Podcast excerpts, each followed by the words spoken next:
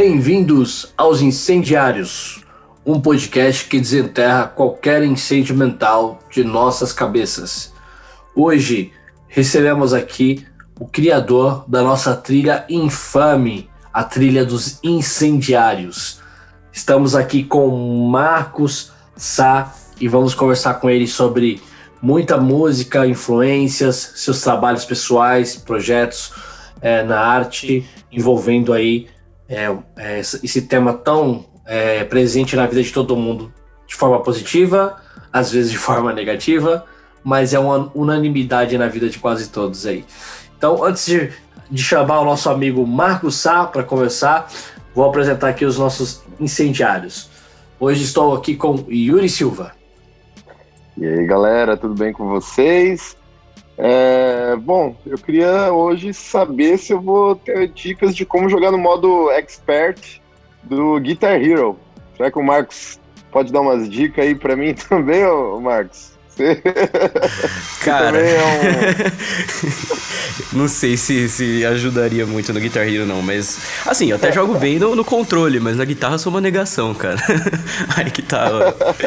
cara, eu, eu, eu, sempre vou no, no shopping e tento jogar né, na, na, guitarrinha, mas, pô, não rola, só passo vergonha, eu vejo as Mano, é muito de 10 difícil, anos velho. lá arrebentando. É difícil pra caramba, mano. Difícil pra caramba. Eu acho que o controle eu peguei mais prática porque eu jogava na época do Play 2, lá não tinha mais o que fazer da vida, passava o dia inteiro jogando. Mas com, com, Mas com é... o, a guitarra, pelo amor de Deus, mano, negócio mal complicado. Isso é uma, uma dúvida que eu tinha para falar. Eu falei brincando, mas é real. Eu falei, pô, será que os músicos de verdade tocam bem no Guitar Hero, na guitarrinha, ou não tem nada a ver, não cara, ajuda na coordenação? Nada, ali? nada. Bem é diferente. bem diferente, cara. Muito, muito, muito diferente. Eu, eu, eu, quando, tipo, só jogava e não tinha começado a tocar no instrumento ainda, eu tinha a, a, a ilusão de que o Guitar Hero até poderia te ensinar a tocar guitarra de verdade, sabe? Você poderia ir dar uma olhada nas notinhas ali, você poderia fazer alguma coisa, mas não tem nada a ver também. É um novo instrumento, é um novo formato, né? Ah, Inclusive, diferente. reza a lenda que se você aprende a tocar no Guitar Hero, nunca você vai tocar violão direito, né? E vice-versa. Sei lá. Acho que é coisas diferentes, eu acho. Sei lá. Não, Mas Guitar Hero sempre me serviu bem, cara. Acho que talvez foi aí que muitos e muitos guitarristas de hoje em dia começaram a ter interesse, né, cara? É, o rock, né? Imagina. Eu acho que conheci sim. muita banda, muita música boa pelo, pelo Guitar Hero, cara. Os mais Eu também. antigos, pô. Quem nunca ó, é, descobriu Barracuda, né, no, no Guitar Hero, pô, adorava as músicas que... Meu, é, teve, teve uma banda que eu, tipo, carreguei pra vida, que foi uma, da, é uma das músicas, na verdade, que é a música bônus que tem lá, que era hum, chamada Dragon Impulse, da Force? banda... Não, não, Impulse da banda An Endless Sporadic. E o muito louco é que é, tipo, bem apegado do que eu faço no Quadrivium, porque é uma é música instrumental, é um mano, assim, que faz a composição no geral, sabe? E a hora que eu escutei, fiquei louco, né? E eu jogava direto no, no, no Guitar Hero e depois comecei a pesquisar mais, assim, por fora. Puta banda de doido, mano. Eu lembro do Dragon Force, eu acho que é, esse é o nome da banda, É Dragon que Force. era a mesmo. última, que era... Bem Era impossível. muito difícil, cara. Era É, muito, exatamente. muito era foda impossível, mesmo. cara. Cara, é, você está lá nesse ponto, né? Acho que é, a gente já começa falando de música, né? A importância da música na, nos meios, né? Nas mídias, games, filmes. Ela te apresenta, Filmes. ela te apresenta, né? Para um, pra um cenário. E um exemplo clássico disso para mim, é, o Guitar Hero com certeza influenciou uma galera. Eu também jogava no controle, já curtia rock, mas pô, só reforçou, né? É um exemplo clássico para mim quando eu assisti um filme de terror e conheci a música do Johnny Cash no filme, né? Eu, eu não era fã de Johnny Cash, conheci uma música ou outra. Mas aí eu vi mais uma música dele que me pegou e eu fui atrás, da- fui atrás de todas as canções, conheci a história. Você vê, graças a uma música que tava no filme. Ó, E aí a mesma Benício, música. Pode pode falar. E o que a gente estava comentando também antes aqui nos bastidores a respeito do poder da música, como a trilha sonora pode mudar um filme. O caso do, da Liga da Justiça, né, que eu tava tô assistindo agora, e a versão, né, do, do, Do Snyder. do Snyder, pô, o cara mudou completamente só com a música, né? A trilha sonora que ele mudou, pô, já, dá deu um outra outro sensação aspecto. pro filme. Exatamente, É, tipo, é tudo trabalhando emoções, né, ali, então tem, é, é, e combina, né, tipo, a parte visual épica tal, com aquela música também que, meu, pesada, que ah. entra na cabeça mesmo, um negócio bem Hans Zimmer, né, tudo bem que acho que não foi o Hans Zimmer que fez o, é... o Snyder Cut, né? Não, acho que não foi o Hans, não, mas é interessante como, assim, eu sempre soube que a música tinha um poder no cinema, né, de mudar uma cena, mas a gente nunca vê na prática, a gente só vê a obra pronta, né, a gente nunca teve um caso tão drástico igual o Snyder Cut, que realmente é o mesmo filme, adicionou cenas novas, mas existem cenas ali que são exatamente as mesmas do original do Joss Whedon. Só que o, o Snyder mudou a saturação das cores, o ritmo de algumas cenas, e botou outra música e realmente consegue fazer a gente sentir outra coisa. Isso, Isso para mim foi bizarro, foi tipo como se fosse uma aula uma aula de, de mixagem ali de som com, com edição de vídeo, realmente manip... como o, o, áudio ele tem um poder de manipular o sentimento que você tem. Então, é, você vê como é muito complexo né, o trabalho de um, de, um, de um diretor de cinema, né? Não é só filmar, né? É, é aí que tá, porque por mais que ele, tipo, ele, não é a especialidade dele, né, fazer o lance do, da sonoplastia ou do, da trilha sonora e tudo mais, mas ele saber guiar a equipe que vai fazer isso, cara, de uma forma assim que realmente passe a mensagem que ele quer, cara, deve ser difícil pra cacete mesmo, né? Não, é, é, é, é bizarro. E Vamos entrando nessa linha de música, né? Já que a gente já falou um pouquinho da, da sua infância aí do PlayStation 2, né? Na época que o PlayStation 2 acho que foi, foi, o videogame mais pirateado do mundo na época. Eu mesmo joguei muita coisa. Com certeza. e falar um pouco dessa sua trajetória, cara. Você começou a ter envolvimento com música mais ou menos quantos anos? Fala um pouquinho do seu histórico aí com bandas e. Mano, é tipo bem cedo, assim, que eu era bastante exposto à música porque meu pai sempre gostou muito de rock, né? E aqueles rock classicão mesmo, assim, tipo Kiss, Queen, é, Black Sabbath, Iron Maiden, né? Os heavy metal bem, bem classicão, assim, dos anos 60, 70, 80, né? Só que, lógico, que quando eu era pequeno eu não gostava muito disso, né? A gente é, ouve, acho que é música de velho e tal, uhum. não, não curte muito. Só que mesmo assim, eu acho que na verdade pelos dois lados, assim, do, dos meus pais, eu, eu, sempre tive boa referência musical. Minha mãe gostava bastante de MPB, tipo Adriana Calcanhoto, Ana Carolina, essas oh. coisas. E isso eu gostava mais quando eu era mais moleque, sabe? Tipo, eu, eu, eu conseguia prestar mais atenção, tipo, isso me tocava mais. Hoje em dia eu entendo, porque hoje em dia, tipo, assumi que eu gosto de música triste mesmo, sabe? então essa era a minha onda.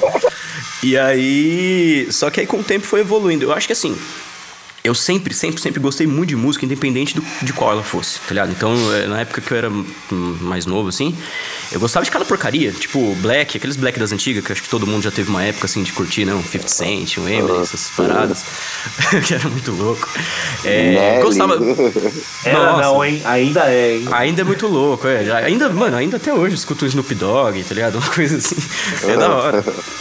É, mas já passei por cada coisa, tipo Rebeldes. Já tive uma época de curtir pra caralho Rebelde. E, assim, aí eu percebo agora que na época eu sempre gostei dessas coisas porque eu gostava de música no geral, sabe? Tipo, e aí o que aparecia para mim eu ia, ia catando e, mano, eu ficava realmente fissurado, pegava para escutar tudo e essas paradas, né? Assim, eu acho que eu só fui cair no rock, cara, consegui realmente parar para escutar e falar, porra, tem coisa aqui. Já devia ter uns 11 anos, assim, né? Tipo. E a, acho que a primeira banda que eu realmente parei para colocar um CD e escutar, acho que foi Kiss mesmo, né? Por, por influência do meu pai. E aí achei do caralho. Aí foi, foi embora. Já foi moldando mais assim meu, meu gosto musical para o que se tornou hoje, né? Show, show. Só queria tirar uma dúvida. Você não tava naquele incidente do Rebelde no Brasil, não, né? Que a galera foi pisoteada. Cara, eu tava a caminho. Eu tava a caminho. Eu Caraca. tava a caminho. Eu juro, porque eu, é, eu nem sabia que ia ter esse rolê. E aí uma tia minha chegou com a minha prima lá em casa também e falou, mano, a gente tá indo pra lá, você quer ir? Eu falei, vamos, né? Entramos no carro e fomos. E aí a gente se perdeu, não tava achando o lugar, mas nem ferrando tal. E aí parando pra, pra, pra pedir é, é, as direções, né? Pedir, pedir Informations? Né? Informações, isso. O pessoal falou: É, mas vocês estão indo para lá? Vocês estão doidos? Vocês não souberam o que aconteceu? e a gente: Não, não, o que aconteceu? Aí falaram que, meu, saiu morte e tal. E a gente, pelo amor de Deus, aí assim, nem, nem vimos nada, fomos pra casa. Né? Gente, Super não rolê. disso não, Cara, cara. o rolê foi super Cara, lotação. Na época não tinha internet nem a TV que mostrava essas paradas. Tipo, não tinha Waze pra chegar. Muita gente não acertou o lugar porque era, se eu não me engano, era alguma coisa SBT e sempre foi era um parto pra chegar na SBT, né?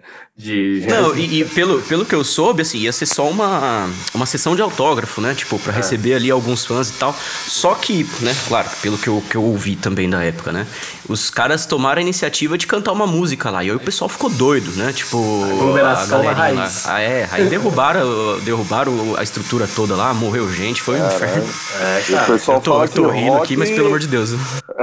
rock é do demônio, hein? Mas, porra, rebeldes. RBD, hein? RBD é o vídeo. É, Mandou, é, se cara. ouvir o disco ao contrário, vai, vai aparecer alguma mensagem subliminar, não é possível. Porque, porra, não sabia disso aí não, cara. Não desrespeita a. Xuxa, não, hein? Por favor, hein? Não gostei É, dessa verdade. menção, No- Nossa rainha do black metal. não. Não, show, show de bola, Marcos. Cara, é. Ô, Marcos, é, só, só mérito de curiosidade, você falou que já escutou de tudo um, um pouco, cara. Eu, eu, eu tenho um gosto muito exótico, sabe, cara? Eu acho que tem música tu- tudo quanto é momento, sabe? E às vezes eu me dou, vamos dizer assim, o, o, o prazer de ouvir música ruim. Não que exista música ruim, sabe? Mas música de gosto duvidoso, vamos colocar assim.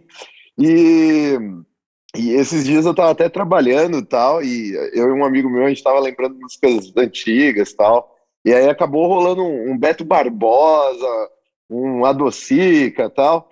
É, eu queria saber de você, cara, primeiro se você gosta aí de músicas de gosto duvidoso, se você realmente é um amante aí da música que aceita, e, e qual e, e- e qual é a sua relação com relação a isso? Se você é daqueles caras extremistas, ah, esse tipo de música eu não escuto, não presta, tal, ou se você é um, é um... Porque geralmente músico tem muito disso, né? Eu esqueci, tinha um nome de um músico muito famoso, que ele até fez uns vídeos bem interessantes, é, daquele do tipo Me Rebata, sabe? Ele falando que funk não é música tal. E eu, e eu queria saber a sua opinião a respeito disso. Como é a sua relação é, com a música em geral? Se você é um cara de mente aberta, que escuta de tudo um pouco, como que é- funciona isso pra ti? Cara, eu sou bem mente aberta com relação à música, assim. Eu é, gosto de coisa bem tranqueira mesmo também. Eu acho que é. Sei lá, nunca caí nesse elitismo, assim, de né, escolher um, um estilo, achar que é superior a ponto de é, achar que é, é, sei lá, inadmissível alguém escutar ou não, não entender por que, que existe um público que gosta daquilo. E foi o que você falou, existe música pra tudo, cara. Tipo, Pra tudo mesmo. Existem tão, nichos tão, tão específicos assim de música, cara, que o que, que você quiser escutar hoje em dia vai ter disponível, né? E só que assim, eu aí com certeza eu tenho um, um nível de preconceito quando essa música ela é nitidamente uma música caça-níquel, sabe? Então, tipo, estilos que são, que são grandes produções, que tem muito dinheiro e muita capacidade de, de produção envolvida, só que mesmo assim ela é, tipo, feita com o único intuito de movimentar muito dinheiro. Isso eu, eu tenho um, um certo preconceito, mas na verdade não é só na música, eu acho que no geral, assim, eu, eu não concordo, não concordaria com essa, Qualquer- essa qualquer prática, gênero, né? Qualquer gênero. Pra filmes também, eu acho que eu não, não- não concordaria com essa, com essa prática assim também, É mas... porque né, também tem um o lance até, né, Marcos, da- das gravadoras que fazem as bandas se encaixarem no mainstream, né? Eu até lembro, eu sou- super fã, minha banda favorita, o Bring Me Horizon. E, e aí, pô, você vê as músicas antigas dele, antes da gravadora e depois, ou até mesmo um exemplo no, no Brasil, né, do, do Fresno, do NX0, que mudaram depois que entraram na gravadora tal. É, eu, de início, eu era bem preconceituoso com isso, falando, pô, os caras se venderam tal, né? Mas depois de um tempo eu falei, pô, meu, eu acho que também foi uma questão de amadurecimento musical para eles, né? Porque idade, eles foram avançando também na idade, eu acho que o amadurecimento musical vai acontecendo, né? Eu acho que é um fluxo natural das coisas. E o que você acha da, da relação do músico com as gravadoras e tudo mais? E, e se você lança também tudo, suas coisas independentes, já teve convite de gravadora? Como funciona isso aí? Você. Então, é. Eu acho que dos exemplos que você usou, tipo, dessas bandas, né, NX0, Fresno, assim, que mudaram pra gravadora, eu acho que não. É até difícil a gente pensar que, tipo que eles fazem isso de uma forma caça-níquel, como eu falei assim também, porque eles estão tocando rock, né, cara? Uma coisa assim, bem próxima de um heavy metal, então é, já não é um estilo popular, sabe? Eu acho que não teria, é, ou não que não teria como, mas é muito mais difícil você transformar isso num, num estilo caça-níquel de música, né? Numa coisa bem populista, assim, por assim dizer, né? Claro, assim, incorpora né, é, elementos mais populares para também aumentar o público, né? Conseguir alcançar outras pessoas, conseguir alcançar outros estilos musicais, que, é, que não é nenhum crime e que é, tipo, super válido também, né? Eu acho, eu acho esse movimento aí de, de bandas, né, é, é de rock dos anos 2000, né, NX0, Fresno, foi um puta movimento, cara, que acho que na época não, não, não teve uma sabe, uma validação, né? É, na época eu gostava também, na época que estourou assim essas bandas, eu curtia, eu ouvia bastante.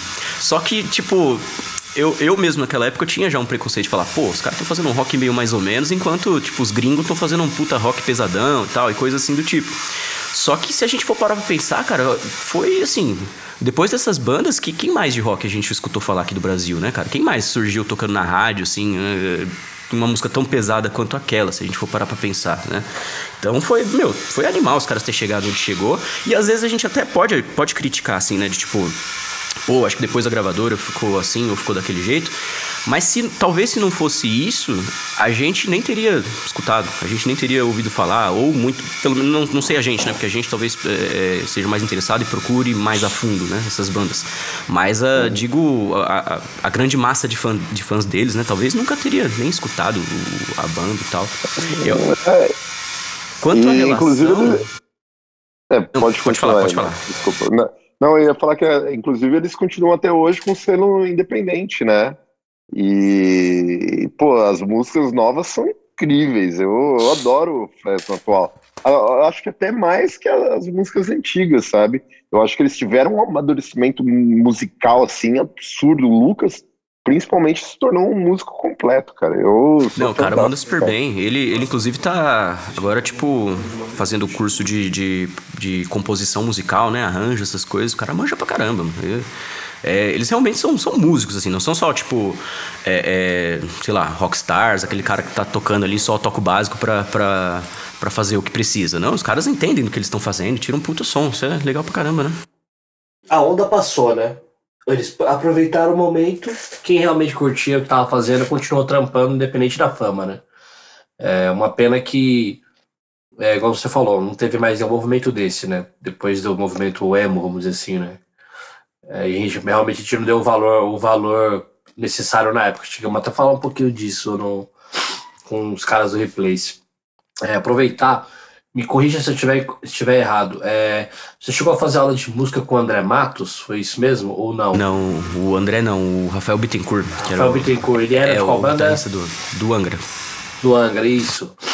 Ah, do Angra. Isso. Conta Pô. pra gente como foi essa experiência, como foi essa aula com, com ele, a dinâmica, os alunos que você conheceu, o que você aprendeu, você sentiu como músico no, a ter essa oportunidade, né? Que o cara, o cara cara manja, cara, manja pouco. Foi, foi incrível, foi incrível, incrível mesmo, assim. Tipo, até hoje foi, acho que a melhor coisa que eu fiz na minha vida, pra ser sincero com você. Não só pelo curso, tá? Mas, tipo, foi, foi marcante porque foi o primeiro curso de música que eu fiz na minha vida, sabe? Tipo, eu comecei a estudar música naquele curso. E o legal é que, assim, foi uma coisa extremamente. É, é, é, como posso dizer? Caramba, sumiu a palavra aqui. Quando, quando, quando é, é tipo, foi de graça, então foi, foi bastante alcançável, né? Assim, a... Foi inefável. enfim, enfim. É, arcante, arcante, acessível. É, é acessível, exatamente. Acessível. Foi, foi, foi extremamente acessível, né? Porque era gratuito e era só se inscrever, você poderia participar tal. Só que aquela coisa, né? Mesmo sendo gratuito, é um, um, um, conteúdo que nem todo mundo se interessa, porque o curso, na verdade, era um curso de composição musical, né? Ele não era de nenhum instrumento específico, não era de, de, né, de algum tema especificamente, era composição no geral. Então tinha guitarristas, bateristas, baixistas, vocalistas, tinha de tudo, né? Lá. E o cara ainda conseguia fazer uma puta de uma aula interessante para todo mundo, falando sobre elementos musicais que não ia deixar faltando para ninguém, assim, né? De questão de, de, de, instrumento, e todo mundo conseguiu aproveitar aquilo pra caramba. Foi um curso tão bom que eu fiz ele três vezes, cara. É tipo, o curso tinha duração de seis meses. Caramba. Fiz o curso, aí me inscrevi pro próximo, fiz o próximo, escrevi pro próximo, fiz o, o outro também. Porque é, é, o, o, o muito louco da coisa é que ele também não tinha um roteiro muito definido, assim. Cada aula era uma aula, o pessoal trazia os assuntos, ele falava e, tipo, às vezes criava uma música ali dentro da aula mesmo, explicando todos os passos, explicando como é que ele tava pensando nas coisas, fazendo as pessoas ainda, tipo, cara, fala um acorde. Então a pessoa fazia um acorde, ele tá, outra pessoa falava outra e dava um jeito de chegar naquele outro acorde e ainda fazer uma coisa super musical, sabe? Foi, foi animal. E foi, foi marcante por isso, porque, tipo, foi nesse curso que eu tive a oportunidade de conhecer o estudo da música mesmo, além de, tipo, ficar no quarto tocando guitarra e aprendendo as músicas e tal. E foi a partir daí que eu falei, cara, eu realmente quero estudar música, sabe? Tipo, eu quero realmente saber o que dá para saber sobre isso e fazer em cima disso. E foi animal. Aí daí para de lá para, tipo, até hoje eu não parei de estudar, assim, né? Tipo, tô sempre fazendo algum curso aqui, outro ali e seguindo o baile. Cara, é engraçado falar isso do estudo, né? Qualquer tema que a gente se interessa, a gente vai estudar para sempre, né? Qualquer coisa. Você vai você quer falar de cinema, você nunca vai deixar de estudar, nunca vai poder deixar de estudar. Quer falar de qualquer tema, na verdade. E é, porque tipo nunca, nunca né? acaba, né? Nunca acaba o conteúdo, é. cara. Você é, vai tá ter novas, novas referências, é. novos modelos. E o legal, pelo que eu vi que essa aula para você, foi uma espécie de laboratório, né? Foi um laboratório top de música. É... Nossa, foi, foi. E, é, e ali que, tipo, dava não, não só pra eu é, ter essa ideia dele, mas conhecer outras pessoas que também tavam, estavam tão interessadas quanto eu, sabe? Pessoas que eu ainda tenho contato até hoje, que eu conheci nesse curso, e, tipo, é, é, é legal ver como afetou, né, é, essas pessoas também, como elas ainda, tipo, estão trabalhando com música, mas ainda fazendo coisas diferentes do que eu faço e coisa desse tipo, né? Muita, muita gente lá eu ainda acompanha e vejo os caminhos que seguiram, né? Ô Marcos, esse curso ainda existe? Tem alguma outra pessoa que deu continuidade? Faz muito tempo? Como, como é... ou você não sabe me dizer? Então, o, nesse formato aí que eu fiz, infelizmente não. Era. É, é, quando eu fazia era numa escola de música chamada Escola de Música e Tecnologia, que eu estudei por muito tempo lá, trabalhei lá depois de um tempo, né? Mas a, essa escola, ela fechou, que ela se fundiu com outra. Então, tipo, o formato daquela escola já não existe mais. Mas esse curso específico né, de composição do, do Rafael Bittencourt, ele migrou para o formato de curso gravado online, que aí eu não sou assim tão fã, para ser sincero com você. E mas tem essa opção ainda para quem é, é, para quem se interessar. O grande problema é que não tem, acho que talvez o, ponto principal desse curso que era a interação, né, com o professor, que era entre os alunos. É, então tipo é aquela coisa. Eu acho que todo formato de curso gravado é isso, tipo é aquele conteúdo e não tem muito, muito pra onde você recorrer, né? Tipo, é, se você não entender. é, se você não entender naquela linguagem, fodeu, porque vai ser naquilo. Ninguém vai te explicar de outras palavras ou coisa do tipo, né? Mas que, que, que ele ainda faz, ele faz de forma digital. Não, bom saber. E, e aproveitando que você está falando de curso aí, eu vi que você divulga, às vezes, alguns vídeos tocando alguns covers bem bacanas de, de heavy metal no geral, né? E é para uma escola, é uma, é uma parceria? Você trabalha com eles? Como funciona? Eu trabalho lá na escola, é, eu sou professor lá, né, de guitarra, violão, baixo e produção musical, né? E eles estão eles fazendo esse, é, é, uma sequência de vídeos lá que eles fazem parceria com o estúdio, que, que também é perto lá da escola, para gravar tanto professores quanto alunos, né? Então é bacana porque, tipo, é, para os professores, é lógico, vira um, uma vitrine, né? Para mostrar a escola, para mostrar né, o que, que o aluno pode aprender, o, até onde ele pode chegar e coisa do tipo. E pro, vendo os nossos alunos gravando também, né? Porque vira uma meta, né? Tipo, você fala, mano, você vai gravar essa música, então vamos estudar ela, você né, faz tudo direitinho até você conseguir chegar lá e gravar bem e tal. Então é, é, é realmente assim, conseguir tirar a, o estudo da música da sua cabeça e mostrar que tá dando resultados, né? Mostrar o que, que você tá fazendo e, e, e colocar em prática, né? Isso é, é legal pra caramba. Aí eu acho que, se eu não me engano, sai semanalmente vídeos lá, né? No, no canal da escola, que é, é MPM Escola de Música e Produção Musical. É... se eu não me engano, é semanalmente e de com instrumentos variados, né? Então, às vezes sai alguém tocando guitarra, às vezes sai alguém tocando piano, às vezes sai alguém cantando, estilos musicais variados também. Então, tipo, é, é, é, lá eu, eu, por enquanto, gravei só heavy metal mesmo. Mas tem gente cantando de tudo que é estilo lá, né? Desde os mais populares até os mais diferentões, assim, também. Isso que é legal. Legal. Ah, como que é a arroba? EMPM. Vixe, o arroba deles eu não lembro não, mano, mas... É, é Escola de Música e Produção Musical, EMPM. Não, show. Só pra galera saber. Bacana. Cara, e aproveitando que você tá falando, né, dessa questão de, de das, das aulas, é, como, que, como que foi para você a experiência de que assim, uma coisa é você saber é saber de um assunto, saber interagir. Outra coisa é quando você vai ensinar. A dinâmica muda. É. É, Ô, Marcos, é, eu lembrei agora do filme, eu lembrei do filme O Splash. Acho que é o Splash, do... Whiplash. É, Cara, você é um professor desse jeito, Marcos? Mais ou menos assim que funciona a sua aula? Cara, o pior, o pior é que assim, quando eu começo a ter aula com alguém, né, quando eu tipo aluno novo, eu pergunto para ele, falo, cara, você tá querendo tipo realmente levar a sério? Você quer ser músico? Você quer fazer alguma coisa com isso ou tipo, você realmente só quer aprender para tirar umas músicas, tal, curtir um barato, curtir o que você tá fazendo? Dependendo da resposta, aí eu vejo como é que eu vou lidar. Se o cara falar que quer levar a sério mesmo, mano, eu cobro muito mais, aí eu cobro mesmo. Lógico que não a ponto de tacar uma cadeira em ninguém. Não a ponto de Mas, falar pro cara passar assim é... ferrada, né? Passa assim né? ferrada pro cara no show, né? Nossa. Chega na hora que o cara descobre. E, esse ponto que vocês estavam falando é, é muito complicado, porque ensinar, você saber e você entender que a pessoa tem limitações para você ensinar é uma coisa muito complicada. Porque eu tava treinando esses dias, né, com a Eva e tal, e aí eu falei, bom, eu vou, vou te passar um treino. E, e às vezes eu, eu via, depois eu parei para pensar, pô, eu tô passando dos limites, sabe? Eu tava, tava forçando e é, ela fazer um exercício, talvez ela não esteja preparada ainda para fazer, sabe? Então é, é difícil você conseguir entender que a pessoa tem as limitações, por isso que eu acho que é, a, a didática é muito importante e o professor, a pessoa que for passar, tem que ter consciência também das limitações da outra pessoa, sabe?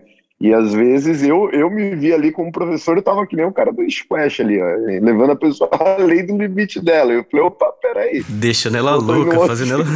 Calma, ela falou, é, você tá, você tá me treinando pro exército? Eu falei, não, não, desculpa, é que eu levo muito a sério e tal. Eu, eu, eu, é engraçado, quando eu entro na academia e tal, eu meio que me transformo ali. Eu entro, eu quero, tipo, ninguém fala comigo, só vou falar o essencial pro exercício e tudo mais, e fica concentrado. Se você não quer mais treinar comigo, faz seu exercício do outro lado. Comigo ninguém toca no celular, você, você é assim também, Marcos? Ninguém toca no celular.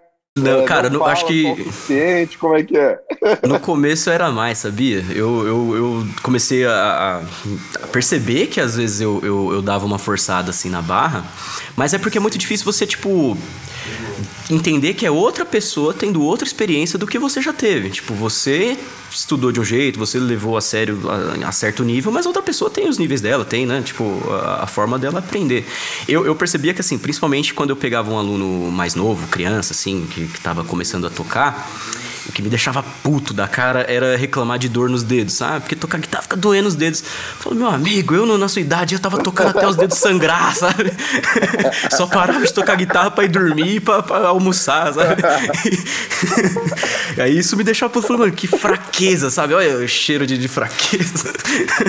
Isso me deixava me meio falta puto. Ódio. É, me falta ódio. Me falta ódio. Mas aí com o tempo eu fui percebendo que às vezes, cara, não vale a pena você, tipo, forçar Pega demais leve, a barra né? a pessoa, porque é, às vezes o cara desiste e nunca mais vai querer saber de aprender porque, tipo, teve uma experiência Exatamente. ruim, sabe? Então não, não, é difícil, é, é muito difícil nivelar essa essa expectativa, assim, né? Do, do... E é foda porque você cria uma expectativa na pessoa que tá aprendendo, né? Você quer que, você, que ela já evolua de uma forma que ela se empolgue e tal, só que não é assim que funciona. Isso é muito difícil de fazer, mas vai, tipo, de aluno para aluno, assim. É, é, é, você pode passar a vida inteira dando, tipo, 30 anos dando aula para meia dúzia de pessoas, você não vai desenvolver o mesmo tanto de, tipo, dar 5 é, anos de aula para 50 alunos, sabe? Porque você pega pela, pela quantidade, mano. Você vai conhecendo várias e várias pessoas, você sabe como lidar com tipos diferentes de pessoas, né?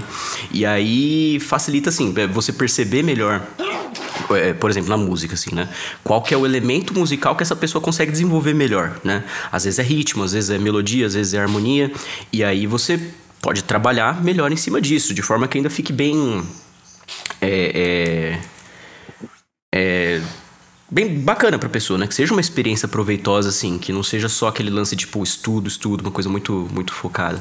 Mas isso é, é difícil de, de, de chegar nesse tipo equilíbrio. Tipo consultoria, assim. né? Você vai ajudar, você vai ajudar, você sabe onde ela tá bem, onde você só vai acompanhar, você sabe onde você vai ter que atuar de forma mais ativa, né? Pô, aqui eu preciso ajudar ele a evoluir nessa questão. É, sim, é, sim. Acho que esse é o desafio de, de direcionar, ainda mais quando você enxerga um potencial na pessoa e ela não tá entregando ele. Você sabe que ela tem. Então, se ela não está entregando, alguma coisa está impedindo. Tem alguma barreira. Cara, isso é verdade, pode ser é na metodologia, pode, pode ser, ser, talvez a pessoa ter alguma coisa que ela não, que ela não quis se abrir. Acho que isso, é, isso muitas vezes deve, deve frustrar. Né? Às vezes é uma coisa pessoal que não tem nada a ver com você, mas você não faz ideia e, tipo, acaba, sei lá, né, achando que tem alguma coisa de errado com, com a sua metodologia. É, exatamente. Louco, tem né? a linha tênue. É, falando, falando de projeto em si, eu queria que você falasse um pouco então você fez as aulas, falou para gente as aulas que hoje você seleciona. Como que foi o processo para você criar o quadrível? Inclusive, pessoal, o quadrível está disponível em todas as plataformas é, de músicas. Pesquisa lá, o quadrível, quadrível com Q-U-A, só para quem não está acostumado com, com, essas palavras meio, meio Para quem não fala né? latim, né? Exatamente. o quadrível é um som instrumental muito louco. É muito bom, eu, eu particularmente gosto. É, não é tranquilo, mas também não é pesado. Acho que tem um intermediário aí bem bacana para mistura bem, se mistura bem os tipos de, de sensações ali. E fala pra gente como foi esse processo criativo do quadrível. Imagino eu que você começou a é, descobrir alguns desafios de lançar algo independente, né? de criar algo independente, que aí você entra no senso comum da arte, como todos os desafios da arte no Brasil, né? Música, se ela não é streaming, ela cai no, no nicho da arte, nas dificuldades do nicho da arte. Conta pra gente um pouquinho. Cara, é muito louco porque eu acho que o quadrível é literalmente o meu laboratório, sabe? É ali que eu faço o que eu quero, de forma que, tipo, a ideia é justamente usar essa, esse projeto para medir as minhas capacidades musicais, sabe? É ali que eu quero colocar tudo que eu sei. De uma forma que não, não, não que seja tipo uma coisa saturada, né? De, de, de técnicas e coisas do tipo. Mas que tudo que eu sei de técnica condensada ainda numa música que vai ser proveitosa, que vai ser uma coisa bem desenvolvida, né? Então, assim, a, a ideia surgir foi Cara, eu devia ter uns 16 anos. Eu sempre, eu sempre gostei muito de compor, né? Desde, tipo, desde que eu comecei a aprender guitarra, eu já tentava fazer alguma coisa nova e juntar as coisas. Lógico que é muito difícil fazer isso, né? Quando você não tem muito estudo, muito conhecimento. Mas fazia qualquer coisinha assim. Só que isso, claro, né? Como qualquer coisa, quanto mais você faz, mais você vai desenvolvendo, né? E, e você... É, é, até uma coisa que muita gente ignora, né? Quando aprende um instrumento, que ele fica tão focado só no instrumento que ele não desenvolve essa musicalidade geral, né? De saber trabalhar com outros instrumentos, criar arranjos, né? Que peguem outras coisas. E aí... pouquinho depois, tipo, eu devia ter uns 16, 17 anos, eu tava numa banda, Danilo conhece muito bem, que é Paciente 67, né? E lá a gente tava tendo um problema muito sério com o baterista, que ele não aparecia nos ensaios, não aprendia as músicas, às vezes ele faltava até em show que a gente marcava. Tava bem complicado, a gente tava com problema para encontrar outros bateristas, que nunca dava certo também. E a gente tava muito na pilha de criar músicas autorais, né? Tipo, a gente já tinha algumas, mas a gente tocava muito cover, mas a ideia era realmente, tipo, ficar só com músicas autorais. Só que era muito complicado fazer isso, tipo, sem um baterista, né? Porque eu, eu podia fazer muito bem a parte da guitarra, o vocalista podia fazer muito bem a parte da voz, o baixista a parte do baixo. Só que aí a gente não, não tocava bateria, não sabia, né? O que, que ia fazer depois e tal. E aí eu falei, mano, quer saber? Eu não preciso desse cara. e aí comecei a estudar, tipo, composição de linhas de bateria, né? E, cara, eu sempre fui muito nerdão, assim, para estudar música, muito nerdão mesmo. Então, o meu estudo, às vezes, não era nem pegar um instrumento, era pegar, tipo, um caderno, lápis e ficar lá escrevendo nota, escrevendo né, as figuras musicais, escrevendo partituras, essas coisas, até eu achar que, tipo, realmente, pô, entendi o que dá para fazer aqui e aí, assim, a hora que eu cheguei no nível que eu falei, cara, dá pra eu começar a escrever músicas completas, assim, com todos os instrumentos, Aí eu falei, mano, eu realmente queria colocar isso em teste. Eu quero ver até o que, que eu consigo fazer agora. Só que, mano, foi muito difícil. Foi muito difícil, muito difícil. Porque é, é, é difícil manter uma coesão, assim, no, no, que você tá escrevendo. Principalmente quando você tá fazendo uma coisa sozinha, porque você só tem a sua referência. Você não sabe se aquilo é bom, né? Tipo, você até pode definir, porra, tá bom ou não tá. Mas é o que você acha, né? Agora, tipo, o que outras pessoas vão achar, o que, ou coisa do tipo. É muito complicado. Então, mas eu falei assim, cara, eu vou, eu vou começar a fazer isso e eu vou levar como sendo um projeto completo. Então, desde o começo eu já tive a ideia de fazer o primeiro álbum completão, com seis músicas e tudo mais. E, e, realmente, assim, foi, foi esse lance do laboratório, né? É, é, conseguir expressar tudo que eu sei sobre composição musical e, e, música no geral, e sobre produção também, que eu também, tipo, inventei de, de gravar e produzir por conta própria. Só que naquela época do primeiro álbum lá, eu não tinha noção nenhuma de produção musical. Então eu fui, eu fui fazendo só, tipo, o que eu sabia ou o que eu encontrava na internet. Por isso que a produção do primeiro álbum é meio ruim. Mas aí, tipo, claro que ainda bem que, né, é, é, eu senti a necessidade também de estudar essa parte da música, que é produção, é, é, é engenharia de sonora e tal. E aí os próximos álbuns saíram mais legais, né? Mas é, é, é essa a ideia. A ideia do quadrinho é isso, é eu ter esse espaço para conseguir colocar tudo que eu sei de composição e produção musical ali, para eu medir meus limites até, né? Cara, você comentou um negócio interessante que eu acho que na música funciona igual pro cinema. Pô, você como conhecedor, melhor do que quem tá escutando às vezes, a maioria das vezes, né? Que quem tá consumindo, você sabe onde você falhou, o que poderia ter sido melhor, o que, que pecou, e você, obviamente, tem que ter um senso crítico da sua própria obra e fala, pô, o primeiro álbum foi meio fraco, né? Sobre a produção, você fala. E, mas, cara, a música é sensorial igual ao cinema, né? É uma experiência individual única é, para cada um. É, e você, por exemplo, você disse que você acha seus, seus novos álbuns melhores do que o primeiro, né? Engraçado, e aí é uma opinião minha, obviamente. Eu já escutei todas as suas músicas lá no Spotify. É, eu acho o primeiro álbum ainda o melhor. Mas eu não tenho noção nenhuma de. Eu não tenho noção mas nenhuma eu, de. Mas pra mim a experiência nem, foi melhor, entendeu? Então eu acho que essa é a magia. Que, que acho, é a magia, viu? Eu gosto bastante dele também, não é que eu, que eu, que eu acho ruim, eu gosto ba bastante dele, só que a, a questão da produção não foi boa. Você vê que a sonoridade dele não é o que a gente. não é aquele padrão, né? Aquela estética musical que a gente tá mais acostumado a ouvir. Você tem esse filho, né? Porque você manja. Não, óbvio, pode ser também que seja um cara que não manja porra nenhuma e perceba também. Mas o, o meu ponto aqui é o quanto é muito único cada experiência.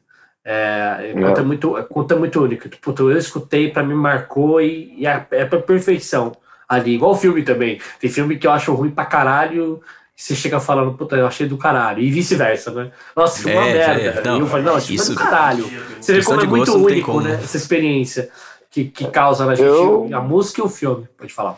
É, então, foi o, o que a gente estava comentando. Eu acho que não existe música ruim, né? Eu acho que a experiência vai de cada, cada pessoa, é muito individual. Não, você, é que, não existe um consenso de música é. ruim, né? Mas individualmente não existe para ninguém, né? O que eu gosto é bom e ponto. É o ponto. Cara, mas mesmo, mesmo assim, eu acho que mesmo que, que, eh, sei lá, alguém catalogue alguma coisa como sendo ruim, qual que é o problema de você escutar o um negócio que, e ainda assumindo que é ruim, né? Que, por exemplo, tem, eu, eu, eu tava até conversando com uma, com uma colega minha, que ela postou alguma coisa, tipo, de uma música muito ruim, que ela tem aquele é, guilty pleasures, né, que fala, que ela, tipo, sabe que, que, que é zoado, mas... Sabe que tem merda ali, mas eu gosto. É, é mas... É tipo sabe... aqueles filmes antigos, né, politicamente incorretos. É. E aí a gente falando disso, ela falou assim: Nossa, você, tipo, como você estuda música, professor tal, você tipo, nem, nem deve escutar algumas coisas assim tal. Eu falei: Ah, você não tem noção de quanta coisa ruim eu escuto. tem, tipo, umas bandas assim, de punk doideira, assim, que os caras não tá tocando nada com nada, só, só é berrando os ideias. Eu acho eu tô adorando, sabe? E, e, tem um ponto aí na música também, que a música é muito, muito além do seu tempo, né? Tem muita música que tem mais peso histórico, né? De protesto do que qualidade em si, né? Qual não, mesmo que você citou. Cara, demais. Então isso pesa muito, isso pesa muito. Por que, que o cara escreveu aquela música? Por que, que é daquele jeito? O que, que ele quis dizer? Ah, não, ele tinha uma limitação, mas tinha uma, tinha uma ideologia por trás. Então acho que não, pesa muito. Eu acho que um grande exemplo para mim dessa, dessa ideia, na verdade, é o Racionais. Porque eu passei a vida inteira ouvindo Racionais também, contra a minha vontade. Porque, tipo, eu morava, morei no Grajaú a vida inteira. Cara, na rua, às vezes tinha três, quatro carros diferentes tocando Racionais, sabe? Era o dia inteiro, na época assim, né? Que, que eu era mais criança. Então, assim, já conhecia todas as músicas, já sabia cantar e tudo mais, mas nunca tinha parado para reparar, nas, para pensar nas letras e entender o que, que os caras estavam falando. Então, depois de mais velho que eu ouvi, comecei a pensar e falei, mano Isso aqui, tipo, a proposta às vezes não é nem a música como um todo, é a mensagem, sabe? Então, aí você passa a entender por que, que eles sentiram necessidade de, de, de expressar essa mensagem, é, é, o quão, quanto sucesso eles tiveram em, em, espalhar essa mensagem por aí, né? Porque às vezes a gente vê, tipo, gente realmente periférica, assim, que tá, tá, tá expressando uma mensagem super profunda sobre consciência social, sobre tudo isso, e às vezes não tem nem noção, né? Também, às vezes não, também, assim como eu, nunca tinha parado para para pensar na letra e coisa do tipo. Então, eles tiveram muito sucesso no que se proporam, mano. Isso é animal. Exatamente. E, o coisa que o funk faz hoje em dia também, com outra, é, é. outra ótica, né? Mas. É, o funk faz... tem várias vertentes, né? Só que eu acho que, pensando nesse. É minha opinião, óbvio, nesse contexto social, eu acho que o funk vem de uma mensagem não muito boa. Por isso que o problema para mim do funk não tá na putaria, não tá na música, até porque putaria sempre teve presente na música popular brasileira, é, né, seja no pagode, tinha muita letra de putaria, em qualquer outro gênero os caras falavam muito dessa... Os rocks gringos, assim, o rock gringo que todo mundo idolatra e acha que é, é né, superior, a, Porra, os caras E na verdade a letra é super besterosa às vezes também, o cara tá falando provavelmente de sexualização e já era. Mas o questão oh. do funk pra mim tá além, tá além da letra da putaria. Tem uma mensagem para mim de um lifestyle para mim que não é uma boa mensagem. É, não, mas é, eu é... acho que aí, tipo, por mais que, que, que, a mensagem, né, a gente pode realmente discordar, e eu, eu, eu, eu, tenho muita vertente do funk, assim, que eu acho totalmente idiota, mas o, o, legal disso é que, no mínimo, assim, tá fazendo essa molecada se interessar, sabe? Tá, tá eles estão vendo que é possível, tipo, fazer música, independente de qual for, é e ter sucesso ainda, entendeu? Então, eu acho que, para mim, esse é o ponto que o funk ganha, assim, de alguns outros estilos que não, não, não fazem isso. Não é um movimento, né? tipo, né? Uma revolução a parada. Uhum. É. Ô, Marcos, mudando um pouquinho de assunto, cara, é... eu queria saber se na hora que você está produzindo uma música, criando algo, é... por exemplo, acho que até no Spotify, eu acho que usa, usam muitos produtores, DJ, essa galera, tem no Spotify aparece lá o é BP, né? Ou as batidas por minutos tal. E BPM. o poder que a música. Isso, BPM o poder que a música tem sobre a gente, cara. Tipo, eu sempre coloco uma, uma trilha sonora mais agitada para treinar. Na hora do, do aquecimento, coloco do alongamento, coloco algo mais, Eye of the Tiger, né, devagar. Né? Survival, com certeza. É. e eu queria saber se na hora que você está produzindo a música, se você pensa nisso, qual vai ser a experiência para o ouvinte, se você quer acelerar a pessoa, qual emoção você quer passar para ela dentro da música. Queria saber um pouquinho disso. Você pode falar pra gente como funciona? Sim, total, total. O tempo inteiro você tem que pensar nisso, porque o lance de, de compor é você pensar que a música inteira é uma mensagem. A música inteira vai, vai, vai dizer alguma coisa para as pessoas, não só a letra, não só né, a, a, a, mensagem objetiva, mas todo instrumento lá ele tem que ter uma função e ele tem que expressar uma emoção certo? Seja ela qual for, né? Aí vai do, do, do, do compositor, vai do que, que ele realmente está querendo passar. Mas é o tempo inteiro. E aí, assim, claro que é, é isso é, é, uma mistura da parte emotiva, né, de quem está criando e, de que, e a parte técnica, a parte teórica, né, de saber quais são as ferramentas que vão te ajudar a expressar o que você está querendo expressar, né. Então, por exemplo, tem, tem música assim, né, pensando é, pensando na estrutura do álbum como um todo. Eu acho que ele tem que começar porradeiro, ter que começar, tipo, lá em cima, com a energia ferrada. Depois, no meio, ele pode dar aquela queda, assim, de, de ser mais reflexivo, talvez, ou de, de uma, um clima mais leve.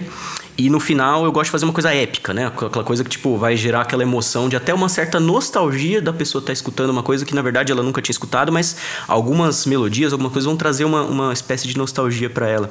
Então tem, tem formas de fazer isso, né? Tem. A gente sabe que. É, é, tipo escalas musicais, né? As notas musicais que você escolheu usar lá na, na música, elas têm um humor, certo? E aí depende do humor que você quer passar, você pode escolher certas escalas, você pode escolher a velocidade da música, como você falou, né? O BPM e tudo mais, pensando justamente nisso. E, e eu acho que assim, esse ponto é um dos pontos que me faz ter também ainda um preconceito com estilos musicais mais populares. Porque parece que fica faltando isso, ou quando não, não falta, quando é usado ainda essa, essa ideia de é, gerar emoção, a emoção é muito. É, é, muito focada só na felicidade, sabe? Aquela música que quer te deixar sempre feliz, sempre alegre, sempre contente o tempo inteiro. Uhum. E a gente não é assim na vida, né? Ninguém é, tipo, pra frente o tempo inteiro. Então, é muito importante também ter o, esse contraponto, né? Ter músicas que ainda trazem uma reflexão até um pouco mais pesada, um pouco mais é, é, é, diferente do que, tipo, aquela normalidade de ser, de ser feliz, de ser alegre o tempo inteiro. E tem gente, né, que tem preconceito com música que te deixa teoricamente melancólico. Eu, particularmente, gosto de ouvir música melancólica para lavar louça e eu não tô infeliz. Eu gosto. Me dá, sim, um, bom, me dá um bom sentimento. Cara, te Quem aconchega, escuta, fala, né? Tipo, que porra é essa que você tá ouvindo aí, meu? Você tá bem? Você tá se sentindo bem? A primeira coisa que eu tá Exatamente. Bem? Tá tudo bem, cara. Não, tem, tem música minha, assim, quando eu componho, cara, que eu uso também como medidor de sanidade, cara. Começa a sair uns bagulho muito louco e eu falo, mano, o que que tá acontecendo comigo, sabe? Como é que eu cheguei a esse ponto, sabe? Mas isso é legal, porque aí você vê que é um bagulho muito pessoal, né? E, e eu acho que essa, essa, essa questão pessoal que te, vai te diferenciar de de outras coisas, né? Porque a teoria musical é uma só. Então tá todos os músicos usando as mesmas notas, usando as mesmas figuras rítmicas, usando tudo. Agora, o que, que você vai fazer com isso? Você precisa pegar isso e levar para uma questão muito pessoal. Porque se for pessoal o suficiente, ninguém mais vai conseguir fazer igual você, né? Você vai pegar ali referências que você tem na sua vida, você vai pegar é, é, sentimentos que você tem, assim, que você vai tentar expressar de, de, de uma forma musical que outra pessoa não conseguiria fazer porque ela não passou pelas mesmas experiências que você, que ela não, não, não teve as mesmas referências que você teve na vida. Então, acho que esse é o grande pulo do gato para ser mais. Ah, as mais, experiências né? são exclusivas, né? E elas é... ajudam a gente a, a, a, a, expandir em tudo que eu faço, né? Igual. Acho que na escrita também é a mesma coisa. Todos os temas já foram abordados. Não tem nenhum tema novo que falta escrever aí na, na literatura. Ah, é, exatamente. Tipo, Mas cada é... um vai. Você tentar inovar demais, assim, fazer uma coisa super diferente, cara, você, é. É, é, muito fácil você fazer besteira, né? Mas a ideia é saber usar. Eu tava, tava conversando com uma amiga também sobre esse, é, é, essas coisas. Na verdade, a gente tava falando sobre o, o mais voltado pro filme. A gente tava falando do o mito do herói, tá ligado, né? E aí, tipo, a conclusão sim, sim. que a gente chegou é que, tipo, essa, essa, essa estrutura, né, do mito do herói, por mais que ela já seja, seja usada, assim, praticamente todas as, as, Praticamente todas não, né? Vamos. vamos né? As mais famosas, é, tá bem claro ali. É. Né? É, bem claro, mas assim, ainda tudo, tudo, consegue usar isso em alguma escala, né? Mesmo que não fique muito aparente, mesmo que não fique muito na cara ali que ele tá usando dessa estrutura, às vezes tá muito, né? Mas a, a, tipo, a conclusão que a gente chegou é que é, é, essa estrutura né, do mito do herói tá para os filmes da forma que a teoria musical tá para música, né? É, é uma, são as ferramentas, né? É, é, é, um passo a passo ali do que, que você pode fazer para funcionar bem. Só que, cara, existem infinitas formas de você usar essas ferramentas, né? É, talvez literalmente infinitas, cara, porque a combinação de notas, combinação de, de ritmos ali que você pode fazer, cara, é não tem fim, né? Então é tipo isso, é saber usar essas ferramentas de uma forma bem, bem, bem pessoal, né? E falando de personalidade pessoal, é, eu queria entrar na. Eu queria entrar na. Pode perguntar, Yuri, depois eu entro no próximo tema. Não, não, eu ia falar que a gente estava falando disso, sobre a música, as infinitas possibilidades, né? E eu queria entender esse lance do, do, do, plágio, né, cara? Que a gente escuta tanta música que é parecida e aí, tipo, o que que, o que, que como eu posso identificar um plágio absoluto, sabe? Porque às vezes, pô, é, são as mesmas notas, mas em ritmos, velocidades diferentes. O que que muda? O que que caracteriza um, um plágio? Cara, eu posso estar falando besteira aqui. É, talvez se alguém estiver escutando aí souber melhor, pode me corrigir. Mas eu lembro que é, na questão de lei mesmo, assim, plágio é definido como você copiar quatro compassos de uma música exatamente iguais, certo? E isso aí sim é tipo inquestionável. É, não, essa palavra tá errada. É, fora de questão, sabe? Que, que eu ia falar, uhum. inventar moda aqui. É inquestionável. Isso, né? inquestionável, inquestionável que, que, que, é plágio. Aí não, não tem como recorrer, né? Uhum. Só que pode, pode ser de uma forma mais subjetiva também, né? Que é, é usado intencionalmente, mas os caras mudam uma coisinha aqui, outra ali para que tipo não caia né, é, é, na lei como sendo um plágio, mas que ele ainda consiga usar isso de forma pública, né? Mas o, o, o existem assim formas e formas, né, de aproveitar de um plágio, né? É, tem gente que faz na malcaratice mesmo, tipo realmente copia a música, foda-se, né? E vai ser isso mesmo e, e já era. Pensa, ninguém vai ouvir, né? É, tipo, ninguém vai fazer essa conexão. é, ninguém, pô, só eu que, que, que conheço isso aqui, ninguém mais conhece, né? É, é. Às vezes acontece, isso, mano, pior que acontece bastante com quem se propõe a compor, de você plagiar sem, sem perceber. Assim, você ouviu alguma coisa, ficou na sua cabeça, só que você não sabe da onde veio, você esqueceu da onde que veio isso aí, coloca naquela ideia, e aí às vezes depois você fala, mano, já escutei isso aqui, sabe? Não veio da minha cabeça, você consegue perceber que não veio de você, assim, e aí, aí tipo. É, é, isso acontece. Dizem Mas também. Pode falar, pode falar. Não foi mal, eu ia te falar de um plágio famoso e que realmente, cara, eu fico pensando se não é verdade, até porque o Wyoming tinha parente brasileiro, né? É a música famosa do Black Sabbath, que é a mesma, a mesma estrutura da música da Vanusa aqui no Brasil. Cara, e a da é Vanusa, verdade, saiu, e a da Vanusa saiu antes, né? E o Wyoming tem parente brasileiro. Então a gente fica pensando, caralho. Tá de brincadeira. Será que o Black Sabbath. Será que o Black Sabbath plagiou a Vanusa, tá ligado? tipo, Cara, tem a mesma estrutura. pode muito ter acontecido. E eu acho que cai nos quatro compassos. Obviamente, naquela época, a Vanusa jamais ia entrar um processo contra, contra o Black Sabbath. Mas a gente vê recentemente um caso que, que é plágio confirmado, né? Só que houve uma negociação, foi o Starway to Heaven do Led Zeppelin, né? É Eles foram processados agora, agora eu falo recentemente, nos últimos anos aí, pela família do cara da banda que compôs de fato os acordes lá do Starway to Heaven, enfim. Não, você, você vê, como... Eh, imagina a frustração do cara que compôs isso, ver uma outra música fazendo um sucesso do cacete, como fez a, a Star to Heaven, né? E ele falar, putz, poderia ter sido eu, cara. Deve ser uma sensação meio horrível isso, né? É.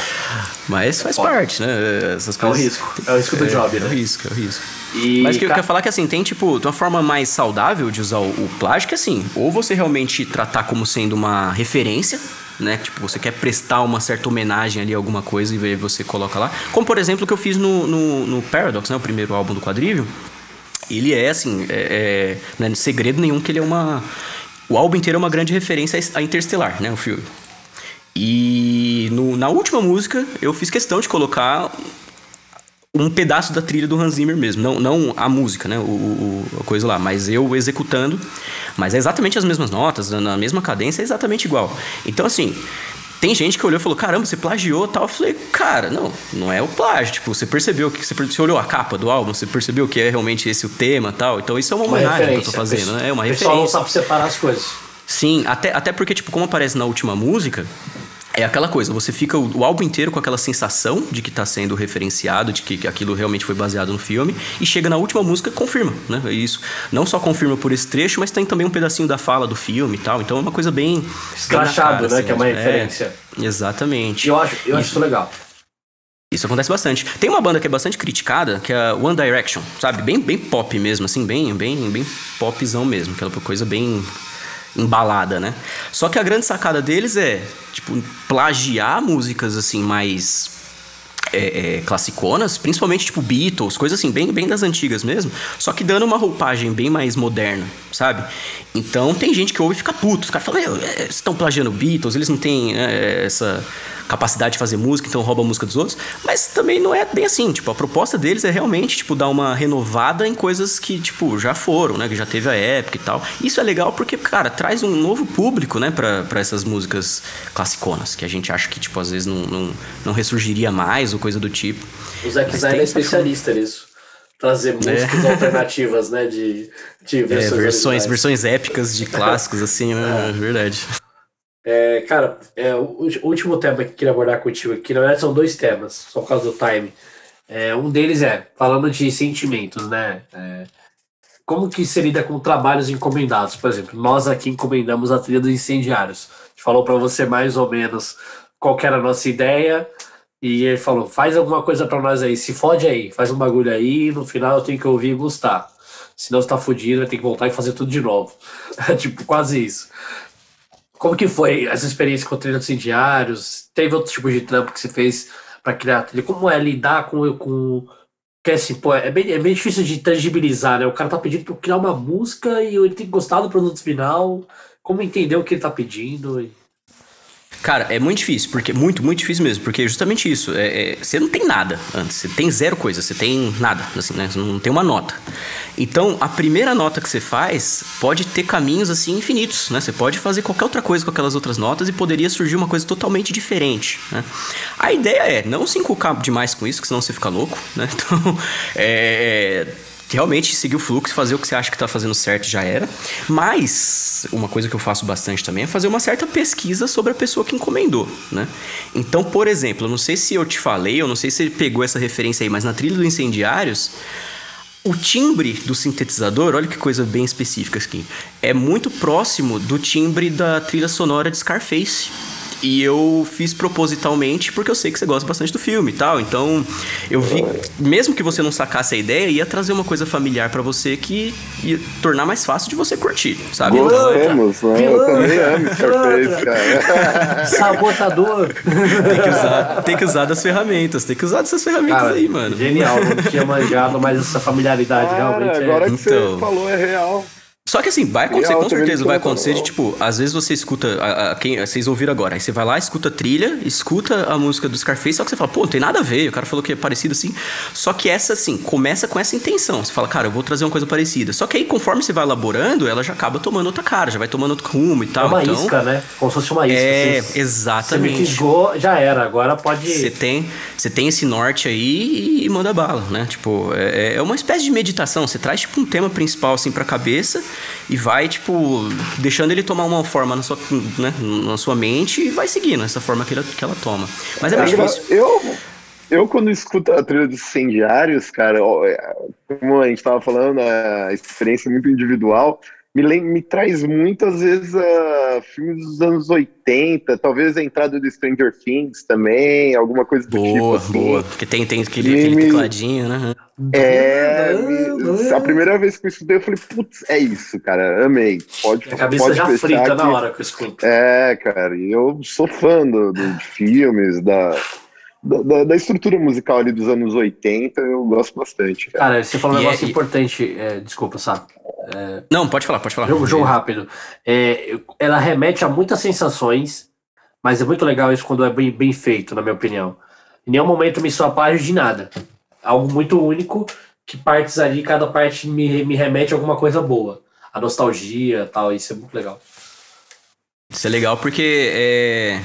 O que a gente tava falando, né? É aquele lance de você tentar passar uma emoção através do instrumento. Não é, não é só ter um, um tom agradável, não é só ter um- uma melodiazinha legal. Você tem que, tipo, trazer a ideia pra que ela. A ideia tome forma no- nos instrumentos. Os instrumentos comuniquem alguma parte dessa ideia. Então, por exemplo, incendiários, fogo de fogo tal.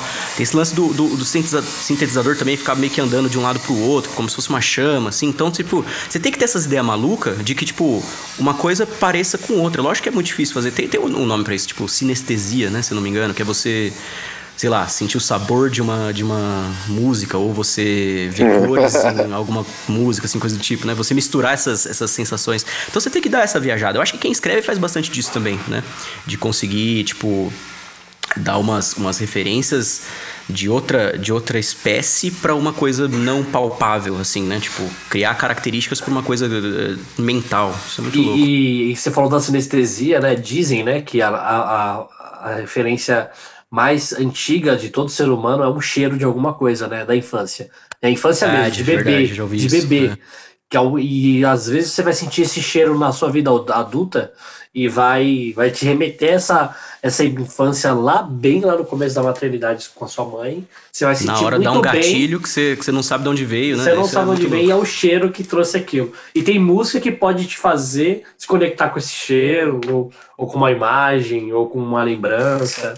É bizarro, cara. Poder, o poder Cara, da legal. música, né, cara? Tá É bom. muito louco, muito louco. Ah, e tem, tipo, essa, essa ideia, assim, né, de, de usar é, coisas que vão remeter a, a lembranças, isso é, é uma prática bem usada também, tipo, como se fosse arquétipos, né? Porque você sabe que um, um mesmo, sei lá, uma mesma melodiazinha, o mesmo caminho do- de uma melodia, é, já foi muito usada em temas de super-herói, por exemplo.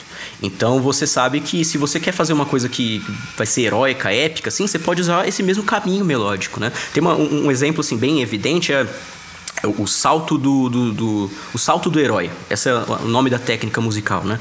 Que foi os caras fazendo filme de Superman, Star Wars, é, Alien, sabe? Alien não, ET o extraterrestre lá. É, eles usavam tipo um, um, salto de quintas no, no de musical, né? Que tipo tan, dan, é isso, né? E aí foi usado Star Wars, uhum. tan, tan, tan, tan, tan, tan, tan, tan, tan, foi usado no Superman também, tipo tan, tan, tan, tan. Então tem várias trilhas que usam exatamente o mesmo arquétipo, o mesmo clichêzinho, porque isso de alguma forma vai tipo destravar alguma memória na cabeça de uma pessoa. já tá vai vir com uma ideia pau, mais né? completa. Né? Tipo, o cara tá é... tá pronto pro pau agora. Ele é completo. Você vê que o cara, o cara realmente tipo, é, chegou nesse ápice dele ser o herói, dele né, tá preparado para enfrentar o que ele vai fazer. Então, a Marvel usa muito isso, cara. Essa... Usa, usa. Acho que o, o, aquela trilha da, da, dos Vingadores também usa esse salto de quintas. Total, né, isso é isso é... falar, usa. Na hora que eles se juntam lá a primeira vez, lá a música dá, uma, dá uns saltos e fala, fudeu, oh. fudeu agora. E é inconsciente, é, né? Você, você não separa as coisas ali, você viu todo o contexto. É... Fudeu, fudeu. Quem, agora... Cara, quem usa isso assim de uma forma genial, genial, assim, fora do, do comum mesmo, é o John Williams, né? O, compositor do cara, Star Wars. É, só que, né? Jurassic Park. Cara, só que em Park, Indiana Jones. Eu tava é. refletindo sobre John Williams com a, minha, com a minha esposa esses dias. Cara, quando você começa a ver muita coisa de John Williams, você começa o quanto ele repete muita, muita se você reparou, tipo, ficou ouvindo então, Harry mas... Potter, eu pensei, cara, ele repetiu isso aqui do Harry é. Potter é igualzinho a do Star Wars. Você vê que ele. Mas é. isso, isso, isso às vezes é uma facilitação mesmo. Tipo, não é que ah, faltou ideia, mas, cara, tipo, já é uma ideia tão pronta que é aquela coisa. A pessoa escuta e já, já sabe o que, que ela precisa esperar, né? É, é justamente um arquétipo, tipo, é, é um, uma mesmo molde, né? Vai, tipo, já vai detalhe. trazer um pacote de informações para você, né? Que você já sabe, tipo, ah, sei lá, esse lance do salto de quinta que a gente tá falando. A hora que você ouviu foi que você falou, tipo, a hora que eles se juntam, que dá aquela imagem heróica, que aí começa a trilha com salto de quintas. Então, tipo, realmente isso já eleva o, o, a importância daquele, daquele negócio, né? Isso é usado, tipo, para vários humores, né? Um Não atalho, só pra... né? Um atalho legal. É um atalho, é um atalho, cara. Isso é, é bem legal, né? Bem, bem pensado, assim. Fica mais prático até, né? Pra você não ter que tirar uma coisa super do zero, assim. Você fala, pô, já sei que essas coisas são usadas, já sei qual é o intuito. Ou seja, a, ou seja, a gente pode afirmar, então, você bem filho da puta agora, é, a música ela também pode manipular as nossas emoções, né? Completamente. Pode me direcionar para um sentimento. Com certeza. Com certeza, é, não é... E, é. e é isso que a gente espera, na verdade. Não é nem o, não é nem o que pode, a gente quer fazer. Sabe, né, Yuri? A gente quer fazer isso. Bota uma trilha em casa aí quando Cara, você escrever alguém eu... pra garantir o sentimento aí. Não, você quer ver eu, eu chorar sozinho, velho? Um negócio que eu, eu, eu não sei o que acontece comigo, que, mano, a lágrima sai ali no automático. Eu assisti aquela primeira cena do Jurassic Park, cara, do primeiro filme. Que eles começam a sobrevoar a ilha, aparece o primeiro dinossauro, eu já tô chorando o rio de, de lá. Cara, eu, eu, é, tá nossa, tem trilha assim que é uma... pega a gente lá no fundo, né? Cara, Combinação, pega né? lá na alma. Eu, o Marcos, eu tava lembrando aqui, cara, só para comentar a respeito desses grandes compositores, a gente tá falando muito de cinema, né, e tudo mais. Mas eu também queria deixar aqui o adentro dos, dos games, cara, e principalmente dos 16 bits, por exemplo, a trilha sonora do Street of Rage, não sei se você conhece, do Yuzo Koshiro. Cara, é, ele eu conheço, ele eu conheço, mas essa trilha não. É, o mais impressionante é que os caras conseguiam fazer trilha com aquele espaço limitado ali e, e conseguiam fazer um, um trabalho incrível, né? Eu, eu Cara, sou, sou, fanático, assim, por 16 bits. Hoje tem muito vídeo no YouTube, até uma galera famosa, que eu não me lembro o nome, que eles fazem cover e tal. Pô, eu, eu amo as trilhas 16 bits, Street Fighter, Mortal Kombat. Eu, eu acho impressionante o, o quanto eles conseguem fazer algo bom que passa emoção pra gente num espaço ali, né, apertado, curto. Eu acho cara, é, é um baita limitador, cara, é um baita limitador. Imagina que assim, tipo, acho que talvez a fita lá, uma fita de, de, de Nintendo devia ter o quê? Oito, tipo... Nem não, mega, acho que não chegava mega isso aí, não, pelo amor de Deus. Era, Nintendinho 8 bits, era, cara, era terrível. Não, digo a capacidade de, de ah, memória lá, devia ser, mega, sei lá, é, não era nem mega, né, sei lá. Não era e aí mega, o cara tem que... hoje você consegue botar um Super Nintendo inteiro no, no cartão de memória de, de menos de 1 GB.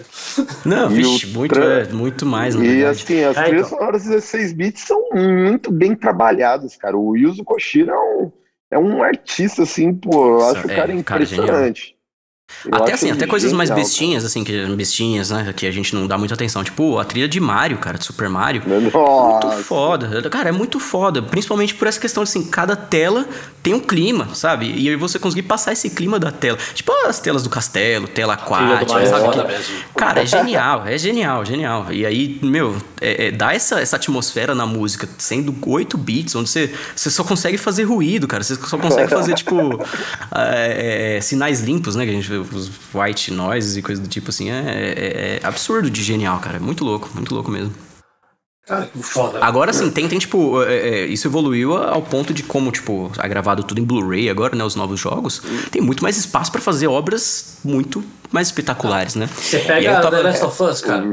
Já viu a trilha sonora de The Last of Us? É, é, sensacional, sensacional. Shadow of Colossus também. Sim. A de, de Zelda, cara. Nossa, é espetacular, né? Exatamente. né? Principalmente os mais novos. Eu tava, eu tava lendo sobre o, o, uma técnica que eles usaram na produção da, da sonoplastia de Zelda que era tipo uma produção invisível, alguma coisa assim que eles chamavam, né? Que era tipo músicas, não não músicas, mas sons assim que acompanham a, as músicas ou que acompanham a, a jornada ali do, do, personagem, que são quase imperceptíveis, mas eles fazem questão de colocar lá de forma super elaborada, porque isso inconscientemente te ajuda a entrar melhor nessa, nessa atmosfera, sabe? Então, além da música, que é super genial, tipo, a música muda de humor conforme você joga. Então, tipo, se você tem, é, é, é, sei lá, se você vai por um caminho, começa a tocar uma, um certo tipo de música, você vai pelo outro, a mesma música começa a se transformar em outra, sabe? É, é, é usado de forma super genial. Eu acho muito louco, assim. Eu, eu honestamente, gosto muito de música, assim, no cenário musical mesmo. Mas se eu tivesse a oportunidade de cair pra, pra criação de trilhas sonoras de filmes, de jogos, eu ia embora, filho. Calma, que tem muita, tem muita estrada pela frente ainda. Ah, sim. É, sim, sim. Vai, vai aparecer. Lenta algo. que não falta. É. Bom, é, Marcos, eu queria falar mais, muito mais temas, né? É, mas o formato, sabe, o formato não nos permite. É, mas, pô, bem legal trocar essa ideia contigo, trocar essa vivência, essa experiência. Marcos é um amigo meu de longa data. É, feliz de ter topado, participar, trocar essa ideia com a gente. E aproveita agora, divulga aí suas redes sociais. É, e aí, depois disso, a gente vai para para a reta final aqui do nosso programa. Boa. Eu que agradeço, Danilo. Foi, foi muito louco participar. É legal trocar um papo cabeça assim com o pessoal que manja tanto assim de arte também. É bem, bem bacana. E não, é isso aí. Sempre que, que precisarem, estão aí, né? Certeza. É, minhas redes, assim, tem, tem a página do Instagram, que é marcos.sa.a. Tem, eu posto bastante coisa lá, acho que é a minha rede social principal, assim, né? É, tem da banda também, né? O quadri, é arroba o Quadrivium Prog, e, bom, tem no Facebook também a página Marcos Sá, que é a minha página mais voltada para ensino musical, né? E também tem a página da banda no, no Facebook, que é o Quadrivium também, né? Fora, tipo, tem a, a, a, música tá em todas as plataformas digitais, né? Então, fácil acesso aí para todo mundo escutar e curtir aí. E última pergunta, se alguém quiser ser seu aluno, o que ele precisa fazer hoje? Me pagar, tá ligado? Tô brincando. Não, cara, entre em contato que a gente, que a gente encontra uma, uma, um formato, né? É, ofereço assim, tipo, adaptar o formato da aula ao que o aluno pode fazer. Então pode ser semanal, ou pode ser quinzenal, ou às vezes a pessoa, tipo, tem um tema específico que ela quer aprender e a gente marca algumas aulas é, o suficiente para que a gente consiga discorrer sobre esse tema, né? Então. E rolou é, online? Tá rolando online. já, Marcos? Ah, já, já há muito tempo, na verdade. Acho que eu, eu tô 100% online hoje em dia, né? É, e então é, fica aberto aí para aulas online através Opa, de. Então vamos, vamos trocar uma ideia aí depois, por fora. Vamos, vamos sim.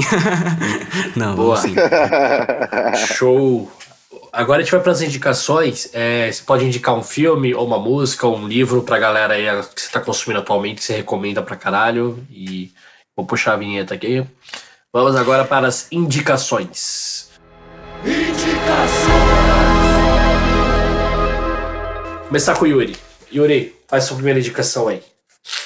Cara, falando de trilhas sonoras marcantes, eu, como essa semana estreou né, a segunda temporada do Black Summer, que eu, na minha opinião, É, tá sendo, acho que, o, o melhor, a melhor série de zumbi, né? Eu, um grande fã do Jorge Romero, filmes de, de zumbi. É, vou indicar a segunda temporada do Black Summer, que tá tão boa quanto a primeira.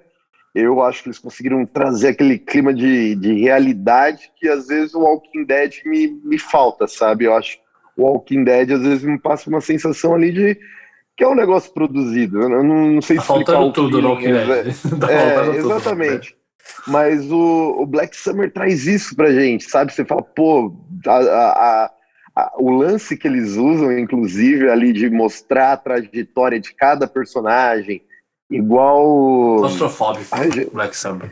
É, exatamente, essa sensação, mas o, o diretor que usou isso no Elefante, agora eu esqueci o nome dele, poxa, o. Fez o Elefante? Fez Puta, o elef... é, é, é, famoso é o... esse diretor. Famosíssimo. Que ele também usa de, de, desse recurso de mostrar a trajetória individual de cada personagem. Eu adoro. É o Gus Van, o Gus Van Sant, né? Gus Van. Isso, ele Gus mesmo. E... e tá muito legal, cara. O Black Summer, na minha opinião, é a melhor série atual de, de, de zumbi. E falando em zumbi, trilha sonora, eu queria deixar também o 28 Dias, né? Que, pô, aquela trilha sonora do 28 Dias eu acho incrível, cara. Eu Extermínio. acho que ela consegue trazer. Extermínio, exatamente. No Brasil saiu como extermínio. É um... Ah, tá. É, porque em inglês, né? É, é 28 dias depois. Year, né? É, é 28 days later, days later isso. Yes. E, pô, aquela trilha sonora é muito boa, cara. É, é muito mesmo. boa. É, pesada, né? Ela consegue trazer um, um sentimento o forte. O cara com ali, a chapeleta né? de fora correndo dos zumbis, ele não é fácil, não, no começo do é. filme. Isso aí é minhas indicações da semana, galera. Boa, boa, Yuri. Vamos lá, Marcos Sá, faça suas indicações. Boa. Precisa ser coisa nova ou. Não, pode, pode ser coisa que você está consumindo que seja, não importa o ano. Tá, Se indicar eu, aqui eu... Cidadão Kane, fica à vontade. não, eu, uma coisa assim que marcou muito, na, tanto no, no, filme quanto no, na trilha sonora, foi Animais Noturnos. O, o, filme lá que tem a Amy Adams, o Jake Gyllenhaal. Cara, eu, Pra mim, assim, é, é, o filme mais melancólico e tenso que eu já assisti na minha vida. Que, assim, pelo menos foi uma questão bem pessoal mesmo. Que eu lembro que eu tive uma crise pesada depois de assistir esse filme. Foi. mexeu com a minha cabeça, tá ligado? Esses são os melhores.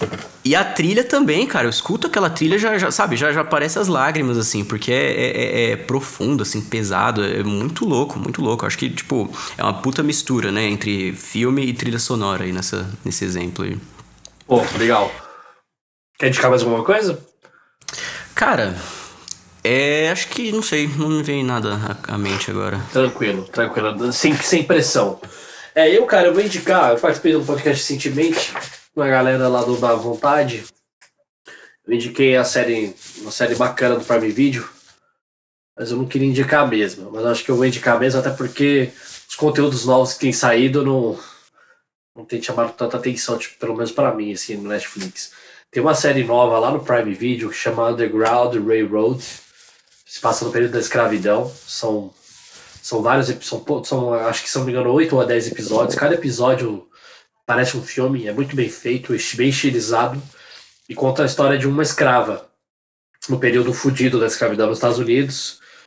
E existe essa ferrovia secreta onde os, os escravos fugiam do sul para o norte nos Estados Unidos para escapar da escravidão.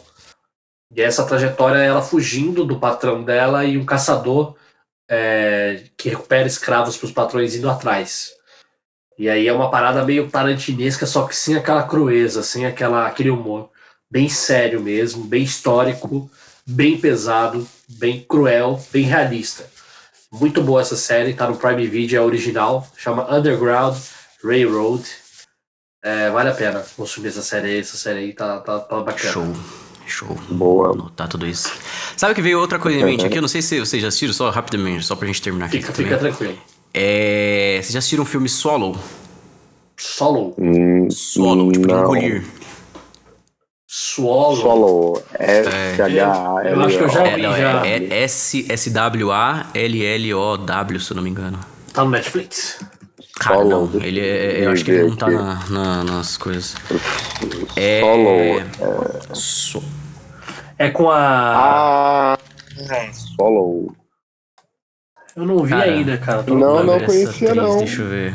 Ela é, tipo, ela é tipo uma Halle clone Berry. da. Ela é tipo uma clone da, da, da Jennifer Lawrence, né? Parece É muito bem a parecida, né? Eu, eu, eu, quando eu comecei o filme, achei que era ela. Depois eu reparei que não, que É, não é era não. mesmo, Ela é a versão Mas- talvez mais barata, não sei. O que eu acho, o que eu acho muito legal desse filme é que assim, ele- a história de- de- desse filme é de uma mulher que ela tem vários problemas psicológicos e isso se manifesta nela com- na- na- na- no impulso, né, no vício de engolir pequenas coisas, pequenos objetos. Então, cara, deixou uma moeda moscando, ela Caraca. come, deixou...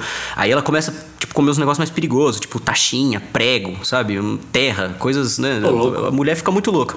E, só que o, o- o que é muito louco desse filme, assim, né? Eu que curto mais, eu reparo muito na, na questão de som, essas coisas. É que o, a sonoplastia é extremamente exagerada, assim, pra, pra dar aquela sensação, tipo, ASMR, tá ligado? Tipo, de, de coisas sendo mastigadas ou coisas sendo, né? E Isso é, é, é lógico, é super proposital e, e é genial, assim. Tipo, eu até sugiro é, ver esse filme com fone de ouvido, né? Pra você entrar bem nessa experiência, assim. É, é- é- não, não é agradável, não é agradável, mas que, que te coloca ali, te insere bem pra caramba no filme, insere. Acho muito louco. Top, eu anotei aqui. Esse eu não assisti ainda, mas já tinha ouvido falar. Bom, só agradecer de novo, Marcos. Obrigado pela participação. É, espero, espero ter a oportunidade de falar mais- muito mais, fazer mais projetos juntos. E é isso, pessoal. Esse Diário fica por aqui. Até o próximo episódio. Ó, e no próximo episódio eu vou falar Say Hello to My Little Friend. pra fazer sacramentar aqui a nossa trilha sonora. show, show, É nóis, pessoal. Tá, Tchau, pessoal. Se cuidem. Tchau, tchau. Boa, galera. Tchau, tchau, até mais. Falou, galera.